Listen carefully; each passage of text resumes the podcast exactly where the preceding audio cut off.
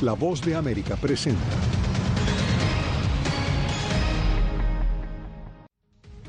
La Corte Suprema de Estados Unidos toma una decisión sobre el acceso a la pastilla del día después. El límite de la deuda externa estadounidense vuelve a enfrentar a demócratas y republicanos. Además, el expresidente peruano Alejandro Toledo se entrega en Estados Unidos para ser extraditado a Perú.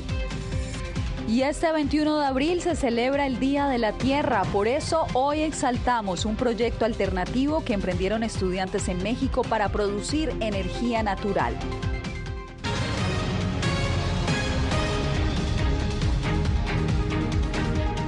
¿Qué tal? Bienvenidos a una nueva emisión del Mundo al Día. Soy Yasmín López y empezamos aquí en Washington porque la Corte Suprema tiene como plazo esta noche para decidir si una pastilla abortiva debe continuar accesible al público o si se le debe restringir. Nos conectamos en el máximo tribunal con Jacopo Luzzi. Jacopo, cuéntanos cuál es la situación en este momento.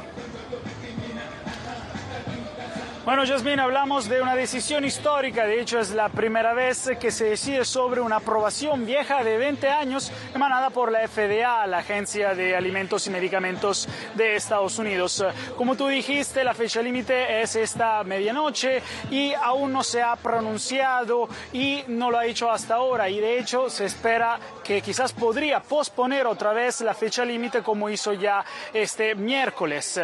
Y la Corte, ¿qué podría hacer? Podría mantener el acceso a la mifepristona o restringirla mientras transcurre un recurso legal sobre esta aprobación. Y claro, para las mujeres muchas cosas cambian si se restringe esta píldora. Por ejemplo, eh, no se podría más recibir la píldora a la casa por correo aumentarían las dosis que ahora son eh, actuales y por ejemplo la, uno no podría más tomar la píldora hasta los 10 semanas, 10 semanas, solo 7 semanas. Pero vamos a ver qué cambia actualmente con este paquete que ahora preparamos. La píldora mifepristona es el método de aborto más común en Estados Unidos. Se ha encontrado repetidamente que es segura y efectiva y ha sido utilizada por más de 5 millones de mujeres en el país desde que la Agencia de Alimentos y Medicamentos, la FDA, la aprobó en el año 2000. A pesar de su uso en más de 60 países, opositores al aborto presentaron una demanda en Texas el pasado noviembre, alegando que la aprobación original de la mifepristona y sus modificaciones incurrieron en violaciones de protocolo y de seguridad.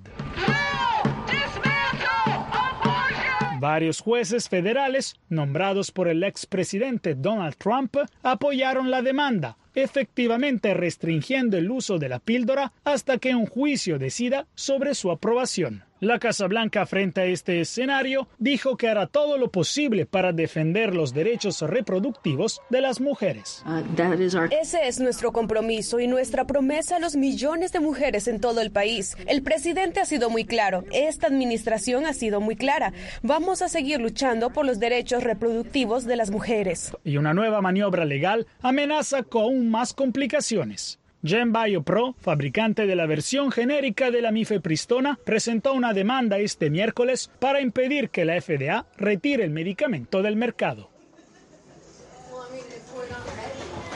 Bueno, es la primera controversia sobre el aborto que llegó a la Corte más alta de la nación desde que su mayoría conservadora anuló Roe versus Wade hace 10 meses. Jasmine permitió que más de una docena de estados prohibieran el, el aborto por completo en Estados Unidos. Quedamos entonces expectantes, Jacopo, a la decisión que pueda llegar a tomar la Corte Suprema sobre esta píldora abortiva y, por supuesto, en www.vozdeamerica.com podrá encontrar la actualización. Cambiamos de información. La capacidad de Estados Unidos para cumplir con sus obligaciones financieras continúa en riesgo. Los republicanos en la Cámara Baja han puesto condiciones para apoyar el aumento del techo de la deuda, una propuesta que ya fue rechazada por el presidente Joe Biden. Celia Mendoza nos acompaña justamente desde la Casa Blanca. Celia, explícanos la situación. Yasmín, realmente los Estados Unidos vienen comprando tiempo, esto de acuerdo a la secretaria del Tesoro Janet Yellen, que desde hace meses viene alertando acerca de la posibilidad de que si no se aumenta la capacidad de prestar dinero, el techo de la deuda, podrían incurrir en la falta de fondos para pagar las deudas que ya se han acogido. Así que esto lleva a que continúe esta tensión entre el Congreso de los Estados Unidos y la Casa Blanca, en especial porque hasta este momento no se han podido ver cara a cara ni el presidente ni el líder McCarthy acerca de lo que podría resolver esta situación. El gobierno estadounidense corre el riesgo de quedarse sin fondos para cumplir con sus obligaciones financieras, de no aumentarse el techo de la deuda fiscal antes del mes de junio. Esta semana, el líder de la Cámara de Representantes, el republicano Kevin McCarthy, presentó en el Congreso su propuesta que aumentaría el límite de la deuda en 1,5 billones de dólares hasta el próximo año. Los republicanos de la Cámara tienen un plan, el Senado no, y el presidente está ignorando la crisis de la deuda. El presidente Biden tiene una opción, venir a la mesa y dejar los juegos políticos partidistas o no escuchar. Si rehúsa negociar, se arriesga a tener el primer default en la historia de nuestra nación. El proyecto de ley de 320 páginas titulado Limitar, Ahorrar, Crecer tiene poca posibilidad de ser aprobado porque no cuenta con los votos necesarios, pero busca traer al presidente Joe Biden a la mesa de negociación luego de varias reuniones fallidas y de la petición de la Casa Blanca de no mezclar las reducciones de gasto con las propuestas de aumento de la deuda. Seamos claros, un plan tiene detalles, un plan que es directo con el pueblo estadounidense. McCarthy llega y da un discurso sin un plan. En realidad, en cierto sentido, es bastante simple. Por ejemplo, habló sobre limitar el gasto. Todo para ese hombre es limitemos el gasto. Miren lo que no dijo. No les dijo exactamente cuánto quiere recortar, pero la propuesta republicana que lidera la Cámara recortaría los programas críticos de los llamados gastos discrecionales en un 22%. El plan republicano eliminaría fondos que han sido dados a diferentes causas sociales y que son parte de la agenda del presidente Joe Biden. Mientras tanto, la administración asegura que se debería aprobar el aumento del techo de la deuda sin condiciones, como lo hicieron tres veces durante el gobierno anterior. Yasmín. Celia, te agradezco y nos vamos ahora a California, donde el expresidente peruano Alejandro Toledo se entregó este viernes a agentes federales estadounidenses para ser extraditado a Perú, donde enfrenta cargos por corrupción. Alex Segura nos preparó el siguiente reporte. El expresidente de Perú, Alejandro Toledo, ya se encuentra bajo custodia de la justicia de Estados Unidos. Toledo, acusado de corrupción en su país, se entregó a las autoridades norteamericanas en cumplimiento de una orden de arresto en su contra y como paso previo a su extradición al Perú. Después de un trámite administrativo en la Corte, Toledo pasará a una cárcel del distrito de San Mateo, aquí en California, mientras aguarda las coordinaciones de las autoridades peruanas y norteamericanas para su traslado definitivo al Perú. Su abogado estimó que el expresidente estará en esa cárcel un máximo de cuatro días hasta que sea entregado a la justicia peruana para responder por cargos de corrupción. En el territorio peruano le espera una prisión preventiva de 18 meses y, según informaciones de medios peruanos, será recluido en el penal Barbadillo, donde se encuentran los expresidentes Alberto Fujimori y Pedro Castillo. Más adelante, Toledo, de 77 años, enfrentará diferentes cargos de lavado de dinero, tráfico de influencias y colusión. Alex Segura, Voz de América. Tijuana vive una transformación urbana que se ha convertido en atractivo para muchos estadounidenses al sur de la frontera, pero una serie de derrumbes y deslaves puso en alerta a las autoridades de la mayor zona metropolitana en límites con California. Vicente Calderón nos cuenta.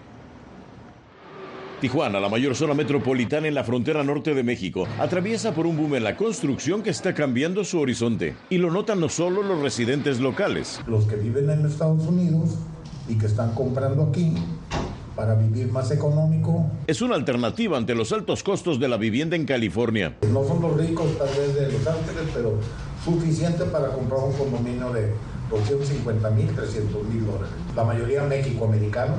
En la zona costera, cerca del 70% de los compradores son extranjeros. Un condominio a la, a la orilla de la playa o, o al, en Estados Unidos estamos 5 millones, 6 millones de dólares.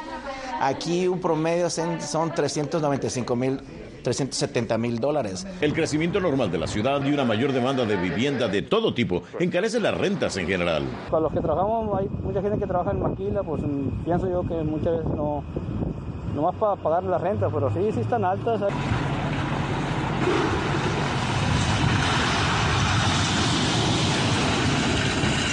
Las recientes lluvias desataron deslaves y derrumbes. Vivimos en un polvorón, vivimos en un mazapán.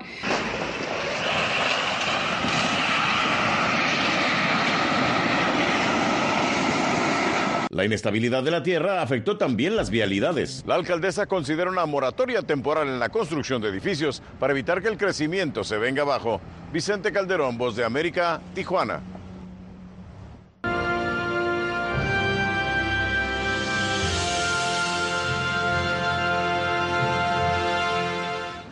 A través del compostaje, estudiantes de una escuela primaria en Maryland reciclan diariamente los residuos de sus loncheras para obtener abono orgánico. Diva Cash nos trae el mensaje de los escolares a propósito del Día Internacional de la Tierra. Que um, hay que tener como un contenedor donde hay que echar el resto de la comida que sobra. Hay que separar el plástico con el papel y la comida. Los niños aprenden a cuidar el planeta. Hace dos años y por iniciativa propia, estudiantes de la escuela primaria Rockery Forest crearon el equipo verde que enseña a separar los residuos de comida a por lo menos 680 estudiantes y convertirlos en abono a través del compostaje para proyectos que van desde jardinería hasta un mariposario comida que sobró la puedo tirar en el contenedor de compostar y se vuelven ah, como tierra para los árboles. Según la Agencia de Protección Ambiental de Estados Unidos, el compostaje reduce la cantidad de materia orgánica que termina en vertederos, lo que limita los gases de efecto invernadero que se emiten en el aire. Además, el abono puede capturar carbono y obstaculizar la erosión, una lección que los niños... En... los estudiantes lleven esta educación a sus casas, a sus comunidades, hablar con sus abuelitas, sus tías y enseñarle cómo compostar, cómo reciclar, cómo querer a la tierra. si podemos compostar, eso ayudaría a reducir nuestra huella de carbono. Y podemos, si hacemos todas estas cosas, es posible que no tengamos el cambio climático. Diva Lizette Cash, Voz de América, Maryland. Y en México también implementan una propuesta ecológica, esta vez para producir energía natural desde el procesamiento de una planta autóctona de ese país, el nopal. José Pernalete nos cuenta cómo lo hacen. Cultivos de nopal, una especie de cactus característico de México, son un símbolo del potencial de cambio a favor del ambiente que se destaca en esa nación para reivindicar el Día de la Tierra el 22 de abril. ¿Cómo le haríamos para generar biocombustible vehicular? No se pueden imaginar qué bonito se siente cuando tú subes a tu vehículo y estás moviéndote con el biogás del nopal.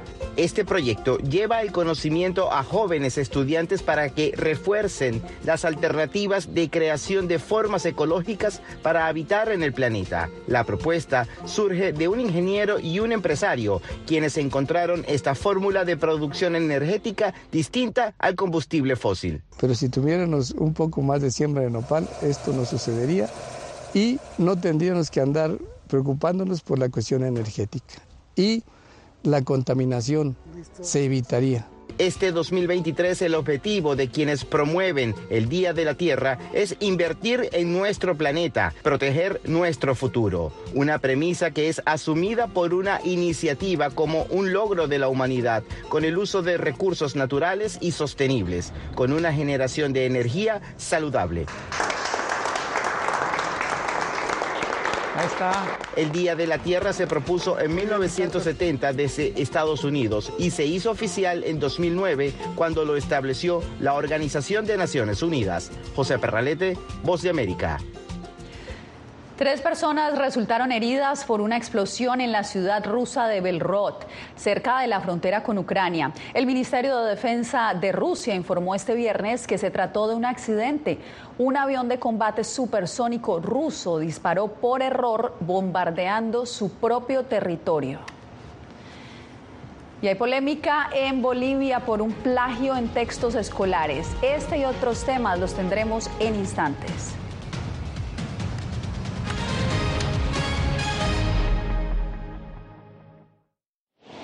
Algo he aprendido estos últimos años y es el darme cuenta de que nosotros podemos planear todo, pero que la vida tiene cosas para vos que no te imaginas. Me duele porque estoy aquí por ese país que hoy me quitaron. Yo siempre he dicho que la libertad está en la mente. Y el hecho de que tu cuerpo esté en un lugar no significa que no sos libre. Siempre me sentí libre, incluso estando presa me sentí más libre, porque pude darme cuenta que si estaba ahí es porque realmente he elegido qué hacer con mi vida. Puertorriqueños somos unos animales raros porque tenemos esta ciudadanía americana. Llegamos a Estados Unidos y nos damos cuenta que somos diferentes. Sí, tenemos un pasaporte americano, pero nuestra idiosincrasia no lo es. Si queremos hacer un mejor Puerto Rico, que es lo que buscamos nosotros, tenemos que ganarnos el respeto y la confianza de todos los sectores del país.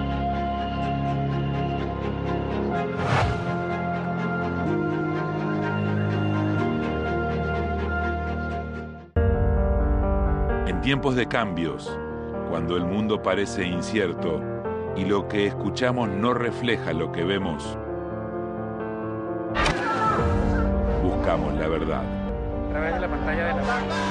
Cuando nos cuentan solo una parte de la historia, perdemos la confianza. En momentos de crisis, nuestros sueños, esperanzas y deseos de un mejor mañana dependen de una prensa libre. En La Voz de América te traemos las historias que la gente se arriesga a ver. Conectamos el mundo y lo unimos con la verdad.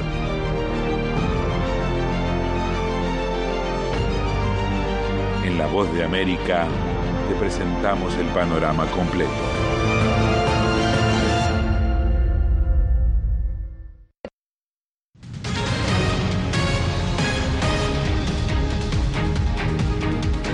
Visita del presidente boliviano Luis Arce a su homólogo venezolano Nicolás Maduro en el Palacio de Miraflores en Caracas, ambos mandatarios firmaron una serie de acuerdos que van desde la colaboración en las industrias de energía, gas, petróleo y petroquímica hasta el ámbito académico y cultural.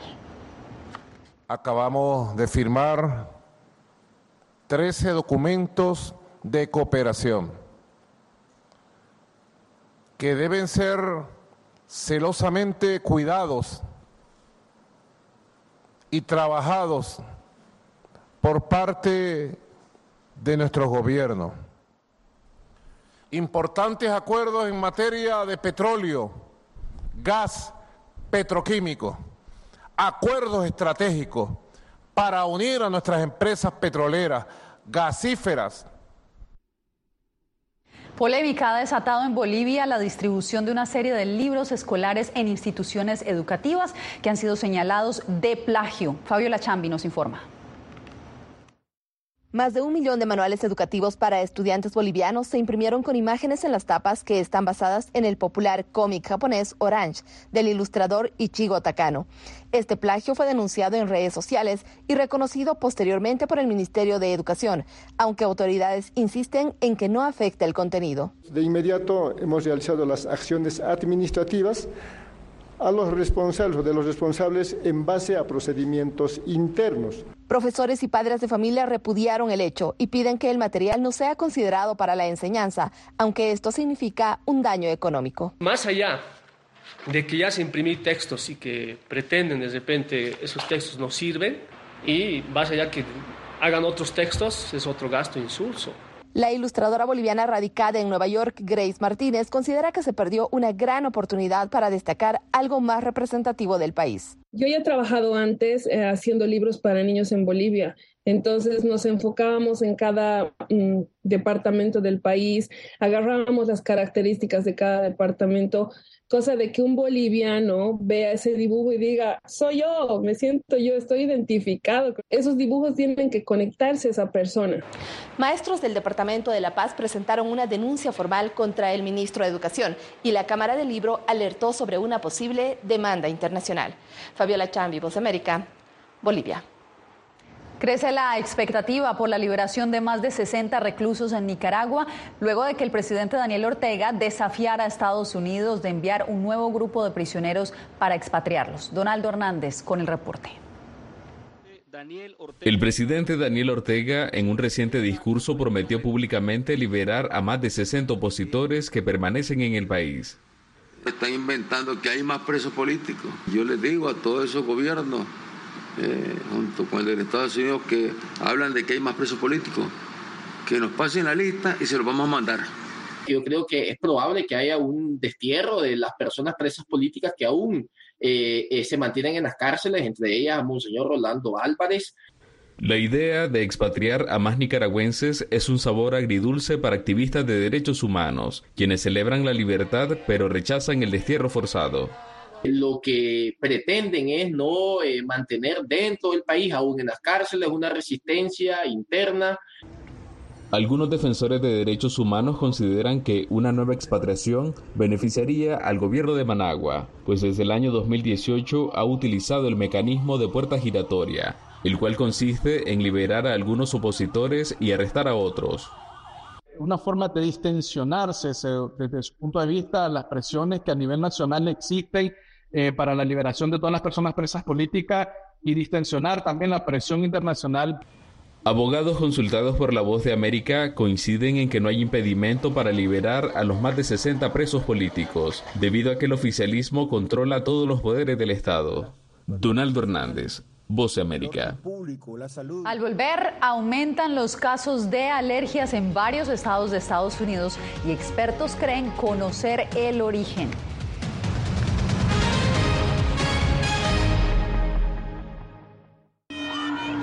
Nunca pensé pasar dos años y siete meses en la prisión por nada más pensar diferente a las autoridades de Nicaragua. Una vez que bajamos del avión, acá en Estados Unidos, en Washington, nos damos cuenta que estamos libres porque no sabíamos si también veníamos a una cárcel, no sabíamos nada. El cuerpo como que siente el aire puro, la diferencia estar en una prisión, ¿verdad?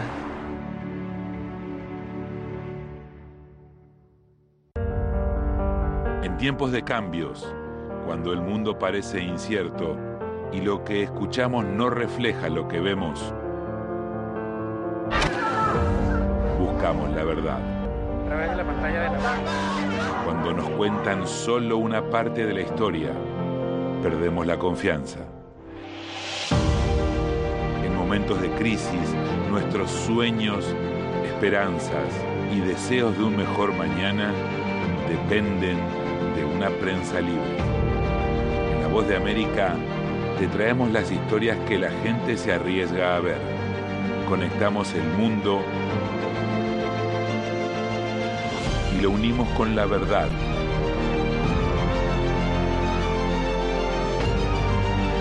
En La Voz de América te presentamos el panorama completo.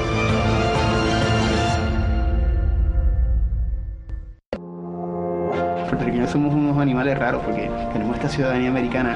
Llegamos a Estados Unidos y nos damos cuenta que somos diferentes. Sí, tenemos un pasaporte americano, pero nuestra idiosincrasia no lo es.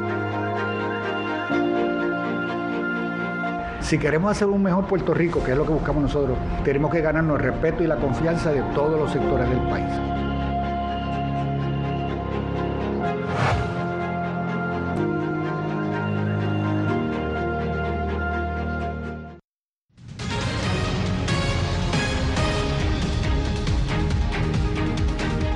Florida, Texas y Oklahoma son los estados con mayor presencia de alergia en Estados Unidos. Expertos temen que el cambio climático esté complicando la situación, como nos reporta Laura Sepúlveda.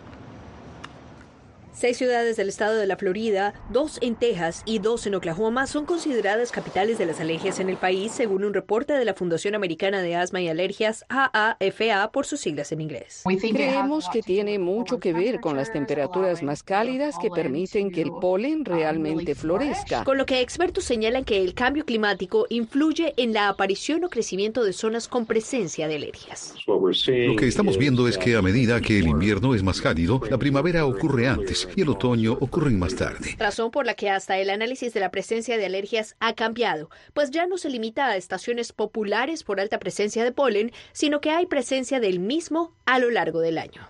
Lo que sabemos es que las temporadas de polen están cambiando, por lo que comienzan antes. El polen de los árboles puede comenzar ya en febrero en algunos lugares y dura más, se extiende más en el otoño. A lo que se suma la presencia del dióxido de carbono, que es alimento para las plantas, por lo que estaciones más largas al tiempo de mayor polinización se traduce en impacto para la salud. Y una vez que se vuelven reales, entonces no es solo, ya sabes, la estética de los osos polares es algo que realmente te afecta personalmente. Naciones Unidas pronostica que América Latina será muy afectada por el cambio climático debido a que olas de calor, la disminución del rendimiento de los cultivos, los incendios forestales, el agotamiento de los arrecifes de coral y los eventos extremos del nivel del mar serán más intensos. Laura Sepúlveda, Voz de América, Austin, Texas. Quédese con nosotros, tenemos más información al volver.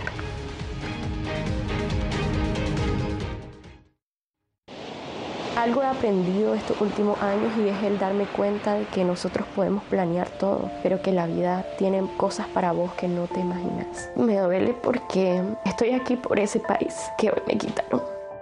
Yo siempre he dicho que la libertad está en la mente. Y el hecho de que tu cuerpo esté en un lugar no significa que no sos libre. Siempre me sentí libre, incluso estando presa me sentí más libre, porque pude darme cuenta que si estaba ahí es porque realmente he elegido qué hacer con mi vida puertorriqueños somos unos animales raros porque tenemos esta ciudadanía americana. Llegamos a Estados Unidos y nos damos cuenta que somos diferentes.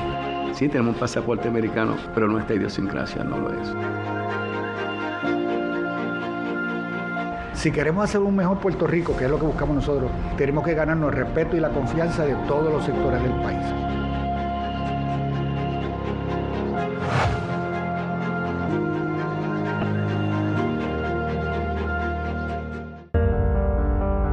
Tiempos de cambios, cuando el mundo parece incierto y lo que escuchamos no refleja lo que vemos, buscamos la verdad. Cuando nos cuentan solo una parte de la historia, perdemos la confianza. En momentos de crisis, nuestros sueños, esperanzas y deseos de un mejor mañana dependen de una prensa libre. En La Voz de América te traemos las historias que la gente se arriesga a ver. Conectamos el mundo y lo unimos con la verdad.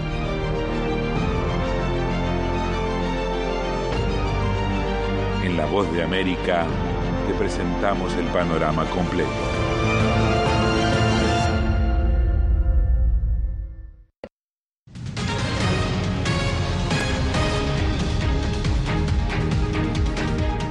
La carne cultivada en laboratorios que alguna vez solo se veía en ciencia ficción podría convertirse en realidad en algunos restaurantes de Estados Unidos este mismo año. Esta pechuga de pollo cultivada en un laboratorio con células animales reales podría aparecer en algunos restaurantes de Estados Unidos tan pronto como en 2023. Está hecho por una empresa con sede en California llamada Upside Foods. El pollo cultivado se consideró seguro para el consumo humano en una decisión histórica de la Administración de Drogas y Alimentos de Estados Unidos. Es carne, entonces es pollo. Sabrá exactamente cómo esperarías que supiera un pollo. La carne cultivada en laboratorio se deriva de una pequeña muestra de células recolectadas del ganado, que luego se alimenta con nutrientes, se cultiva en enormes recipientes de acero llamados bioreactores y se procesa en algo que se ve y sabe como un verdadero corte de carne. Entonces la parte que es notable es que no tuvimos que criar y sacrificar un pollo para obtener carne de pollo de verdad. La compañía espera llevar su producto a los restaurantes en 2023 y a las tiendas de comestibles en 2028, mientras otras empresas alrededor del mundo quieren hacer lo mismo. Las empresas de carne cultivada deberán convencer a los consumidores reacios, probablemente al resaltar el hecho de que sus productos no implican la matanza de animales. Tony Cano, Voz de América. Alfombras de flores silvestres visten las laderas del sur de California en la antesala del Día de la Tierra. La belleza de este escenario ha encantado a quienes por estos días aprovechan para fotografiar las delicadas amapolas y una gran variedad de flores que, como aseguran los guardabosques del Parque Estatal Antelope Valley de California, están compitiendo entre sí para sobrevivir en este entorno. Una buena oportunidad para reflexionar sobre cómo tratamos nuestro planeta. Con esto me despido. Feliz fin de semana.